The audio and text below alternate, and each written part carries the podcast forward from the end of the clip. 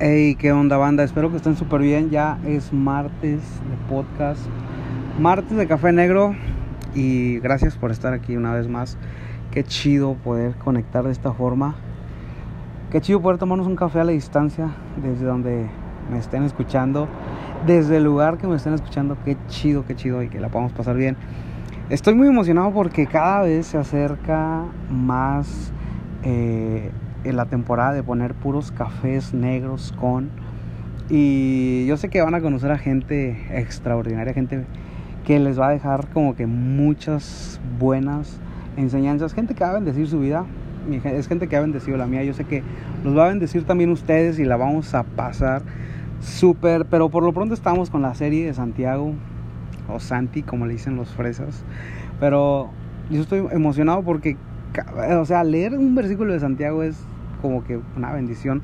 Es como un buen trozo de carne, un buen pedazo de carne. Y, llegamos a una de las partes de Santiago más controversiales. Y sí, esa es la palabra, más controversiales. De hecho, mm, quizá una de las partes de la Biblia más controversiales, no solamente del libro de Santiago, sino de la Biblia. Porque, bueno, todos sabemos que, que nuestra salvación no tiene que ver con, con obras, sino tiene que ver con gracia. Y de hecho, a este pasaje, perdón, a este episodio le he puesto en forma de pregunta, fe muerta, porque ah, en el capítulo 2 de Santiago, del versículo 14 al 26, es uno de los pasajes o uno de, de los textos donde más broncas hay, ¿no? Y de hecho el puro encabezado de esa parte de Santiago dice, la fe sin buenas acciones está muerta. En la versión 60 dice, eh, la fe sin obras es muerta. Y bueno, déjenme leer un pedacito de, este, de, esta, de esta parte de la Biblia, de esta parte de Santiago, para que podamos entender. Y, y miren, chequen. Dice, amados hermanos, ¿de qué les sirve a uno decir que tiene fe si no demuestra, si no lo demuestra con sus acciones? ¿Puede esa clase de fe salvar a alguien? El versículo 14 es como que la, apologética de todas las personas que dicen, necesitas acciones para ser salvo, necesitas buenas acciones para ser salvo. Y bueno, ahorita explicamos eso. El versículo 15 dice, supónganse que ven a un hermano o a una hermana que no tiene qué comer ni con qué vestirse. Y uno de ustedes le dice, adiós, que tengas un buen día, abrígate mucho y aliméntate bien pero no le da ni alimento ni ropa. ¿Para qué le sirve? Versículo 17 dice, como pueden ver, la fe por sí sola no es suficiente a menos que produzca buenas acciones. Está muerta y es inútil. Versículo 18, ahora bien, alguien podría argumentar, algunas personas tienen fe, otras buenas acciones, pero yo les digo, dice Santiago, ¿Cómo me mostrarás tu fe si no haces buenas acciones? Repito, ¿cómo me mostrarás tu fe si no haces buenas acciones? Yo les mostraré mi fe con mis buenas acciones. Versículo 19. Tú dices tener fe porque crees que hay un solo Dios. Bien hecho. Aún los demonios le creen y tiemblan aterrorizados.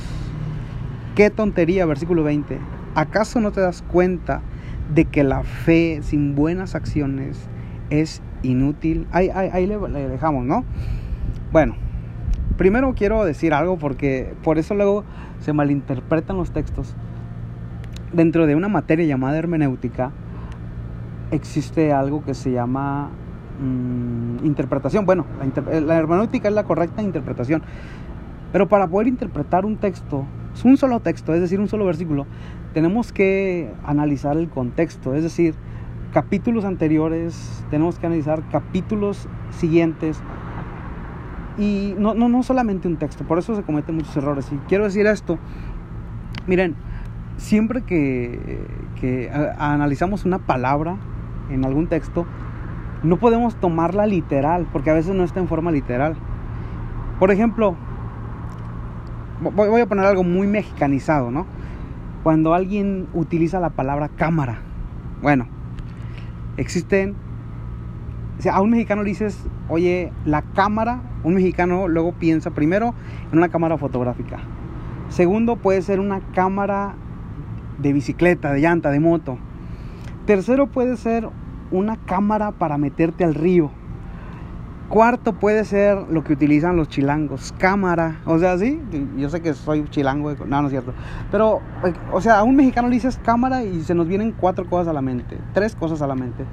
Bueno, en la Biblia muchas ocasiones las palabras que están ahí parece que quieren decir algo, pero tenemos que analizar el contexto. Por ejemplo, aquí la palabra que se utiliza para fe no es lo que algunas personas han argumentado, porque, por ejemplo, Número uno, hay personas que dicen, mira, si quieres un milagro tienes que actuar. y dicen, Santiago lo dice, la fe sin obras es muerta. Y piensan que habla de una fe, de, la fe que uno utiliza para recibir un milagro. Por ejemplo, cuando Jesús sana enfermos, Jesús siempre utiliza un término, tu fe tu fe te ha salvado o tu fe te ha sanado. Pero Jesús sí está hablando de alguien que tuvo fe para recibir algo, un milagro. Pero en esta ocasión Santiago no habla de esa fe, como muchas personas argumentan y dicen, si quieres recibir un milagro tienes que accionarte y está bien mal. Número uno, ese es como que el primer error que hay de este pasaje. Número dos, que es el, como que el más importante para mí, es cuando la gente o algunas, algunas personas dicen que tenemos que hacer buenas obras para ser salvos. Y dicen, Santiago dice, la fe sin obras está muerta. Ahora, el apóstol Pablo, en, solamente en Efesios, dice que nuestra salvación no es por obra, sino por gracia, para que nadie pueda gloriarse, o sea, para que nadie pueda presumir que es salvo por lo que hace. Pero, y luego Romanos se la pasa hablando de nuestra justificación pero nuestra justificación viene por Cristo, porque, porque Él murió por nosotros. Y es gracia. Gracia es que nosotros recibimos algo que no merecíamos. Entonces, este, este texto no tiene que ver con, con hacer algo para ser salvo.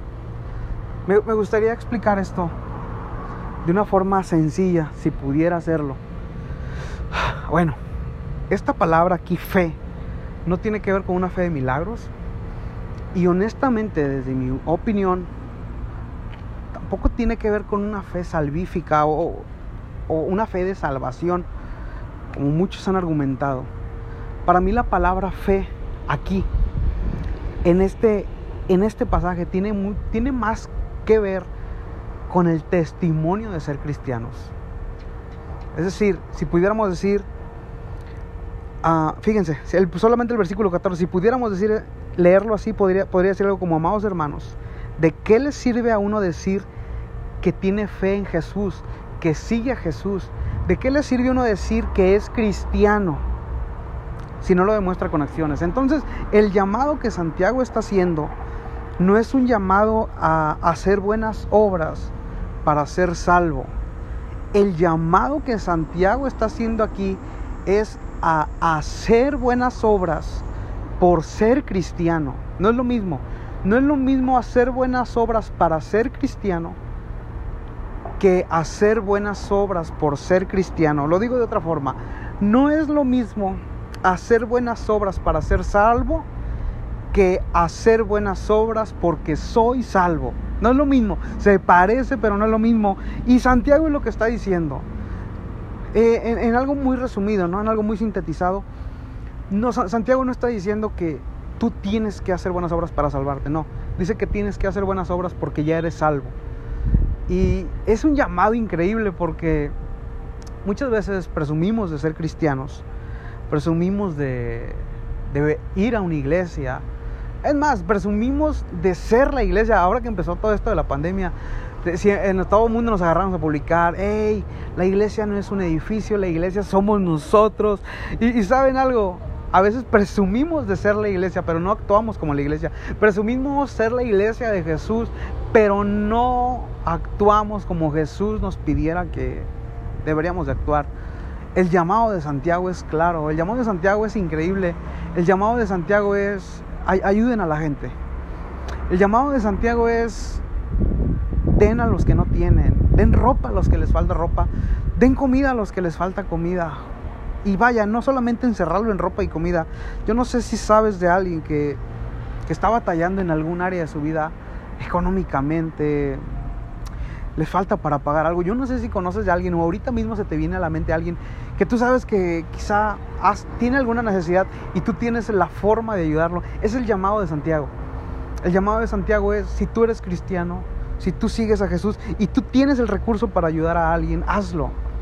No presumas de ser cristiano, es lo que está diciendo Santiago, si no lo demuestras con tus buenas obras. No presumas de ser un seguidor de Jesús si no haces lo que Jesús haría. En algo muy sintetizado y muy simple de mi parte, eso es lo que Santiago está diciendo. Decir que eres cristiano no solamente es con palabras. Decir que eres cristiano no solamente es con tus palabras. Decir que eres cristiano es, es con tus acciones. Es lo que está diciendo Cristiano. Pero borremos de la cabeza el hecho de pensar que nuestras buenas obras nos pueden salvar. Eso no trató de decir Santiago. Santiago dijo, tú que ya eres salvo, haz buenas obras. Demuéstralo con tus buenas obras. Espero que la hayan pasado muy chido y nos vemos la próxima. Les mando un abrazo, tomen mucho café, Dios les bendiga y nos vemos pronto el siguiente martes, hombre. Ahí nos vemos.